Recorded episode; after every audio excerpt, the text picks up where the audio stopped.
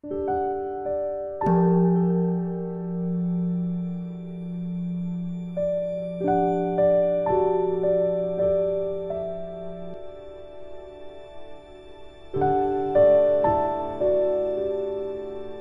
家好，现在又到我们一起学习广论的时间了。接着往下，第四柱心呢，因为心呢太向内摄，导致呢在第五柱心的时候，就是极有可能呢会产生细分的沉默。然后这个时候呢，要引生有力的政治，透过政治。侦查思维等持的这个功德，然后令我们的心呢振奋。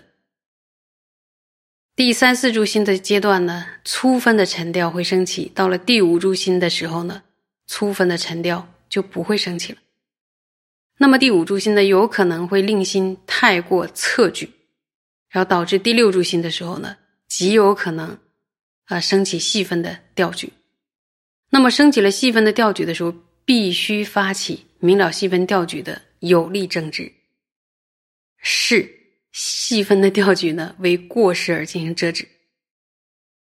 因为你如果不把这个细分的调举看成是过失的话，就会懒懒散散的沉在里边，还觉得不错，就没办法让它停止了。那么比起第五柱心呢，在第六柱心的阶段没有升起细分沉默的危险，所以第五柱心与第六柱心是。由政治力所承办的，从这个阶段呢开始圆满了政治的力量。在第七柱心的时候，虽然由于正念正知的力量圆满，所以呢沉调呢是难以升起的。可是呢，此后必须发起精进力，也要把细分的沉调呢看成是过失。不是硬把它看成果实，它真的就是个果实。然后这个时候要尽力的遮止细分的沉掉。在第六柱、第五柱心的阶段呢，需要担忧啊，就是我们迷失于细分的沉掉。到了第七柱心的时候呢，就不需要担忧，就是自己的心好像迷失在细分的沉调里。前面已经讲过了很多次，因为关于细分的沉调是最重要的，对它的。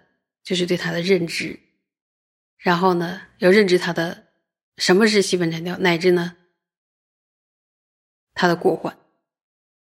所以呢，要辨识它，然后呢开始对峙。这样的话呢，就不会迷失在细分沉调的这个迷雾之中。为什么？因为 我们知道它是有毒的。在第七柱心的时候呢，虽然基本上已经没有升起细分沉调的危险了，但仍然必须勤修断除沉调的方便。那回头，那第五、第六柱心的阶段呢，有没有被沉掉伤损的顾虑呢？有的，还有被沉掉伤损的顾虑。到了第七柱心的阶段，虽然会升起沉掉，但是就能以精进遮止了。因此呢，沉掉基本上无法障碍禅定。从第三柱心到第七柱心之间，虽然多数为等持，然而呢，还是会被沉调等中断。因此呢，是什么呀？是有有间缺运转座椅的阶段。那么到了第八柱心的时候呢，最初略微的依止。意念直持对峙的这个功用，就能达到在座上修的期间呢，连细分的这个沉调也不会出现，而且能维系一坐。所以从第八柱心开始是不需要依止政治的这个功用。由于第八柱心的阶段呢，如果就是稍微一下依止功用，提一下，那么在座上期间呢，就不会被沉掉。这些障碍，所以呢，它是属于无间缺运转作意的阶段。那第七柱心与第八柱心呢，都是精进力承办的。上回摩尼大师呢，曾这样比喻第八柱心，他说：“如同海边有风微微起浪，但海底呢是丝毫也不动。像赛藏大师他的那个《广论引导笔记》中也有说过，说在投注于所缘的时候，心会晃动，如风中烛，就像风中的烛火一样。这种晃动，直到第八柱星都还会出现。所以呢，有海边的微波的这种譬喻。那么在掌中解脱中呢，有特别提到一点，就是在第八柱星的阶段呢，沉掉就像被击败的敌人一样。一开始呢，看起来还是狐假虎威、蛮有力气的样，但是一下子后来就没有力量。就说第八柱心，我们是稳胜。那么饮水大师认为，第八柱心前半段可能会有沉掉，后半段没有。但妙音笑大师认为呢，第八柱心仍然有可能还会有沉掉，而这部分可以有待抉择。那么到了第九柱心的时候，能远离功用而转；由于第八柱心的时候就是速速速速的串习。因此呢，到了第九住心的阶段呢，就能够无功用的任运而转，所以呢，就丝毫也也不需要你多努力，然后就像非常熟悉念诵的人，就是在磕诵一样，自然成为了什么他等持了。就比如说你念心经念的特别熟，你就不用特别刻意的去想，比如说观自在菩萨行深般若波罗蜜多时，你念这句你不用刻意想第二句是什么，就直接念出来，它非常非常自然。那么，善慧摩尼大师曾经形容第九柱心就像波澜不兴的大海，然后第九柱心呢，听起来非常非常的美。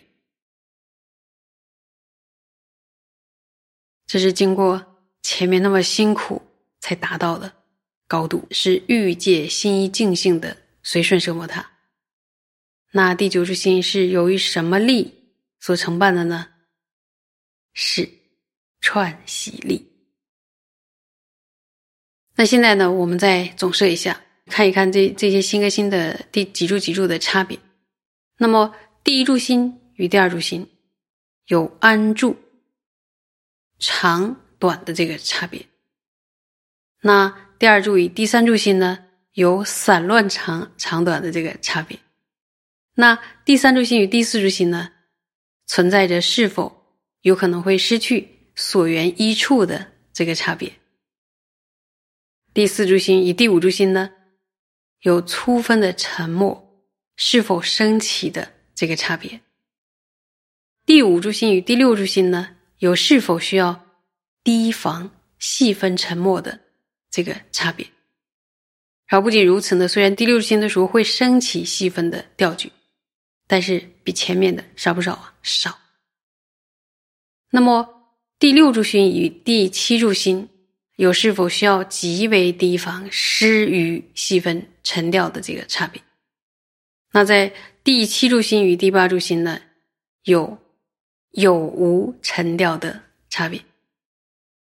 第八柱心与第九柱心呢，它们的差别就是你是否有特别用功，你官带有没有功用的这个差别。我们可以就是说，从第九柱心往回去，再从第柱心哎往第九心走。然后来回的这样的思考，然后不停的熟悉在教理上的对于这九柱心的解释，而这样的时候，我们用功的时候可以可以少走一些弯路。所以九柱心啊、六种力啊、四种作业结合在一起的这个总结，到现在为止呢就讲完了。大家如果觉得复杂呢，如果复杂的话，你们还愿意多听几遍吗？还是复杂就觉得烦了，然后快点跳过，听一些没有那么复杂的？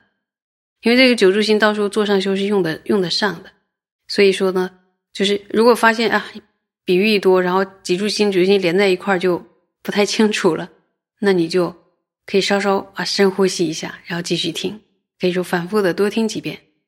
教理上的熟悉是做上修啊，就是在用功的时候一定要做的功课，而且这么这么细致的去让我们知道。哪诸心，哪诸心会出什么状况？其实这几诸心都是我们在用功的时候自己会经历的一些状况。那提前上师佛菩萨都给我们看了，就说你走到你走到这个地方的时候会遇到什么啊？走到这儿会，人家走到前面会遇到什么？还给你讲说，哎，前面那个和这个有什么差别？然后从不同的角度来诠释这个九柱心的种种风光啊，种种我们会遇到的一些状况。所以这是啊，佛菩萨对我们的恩德呀，也是师傅把这本论带给我们。所以让我们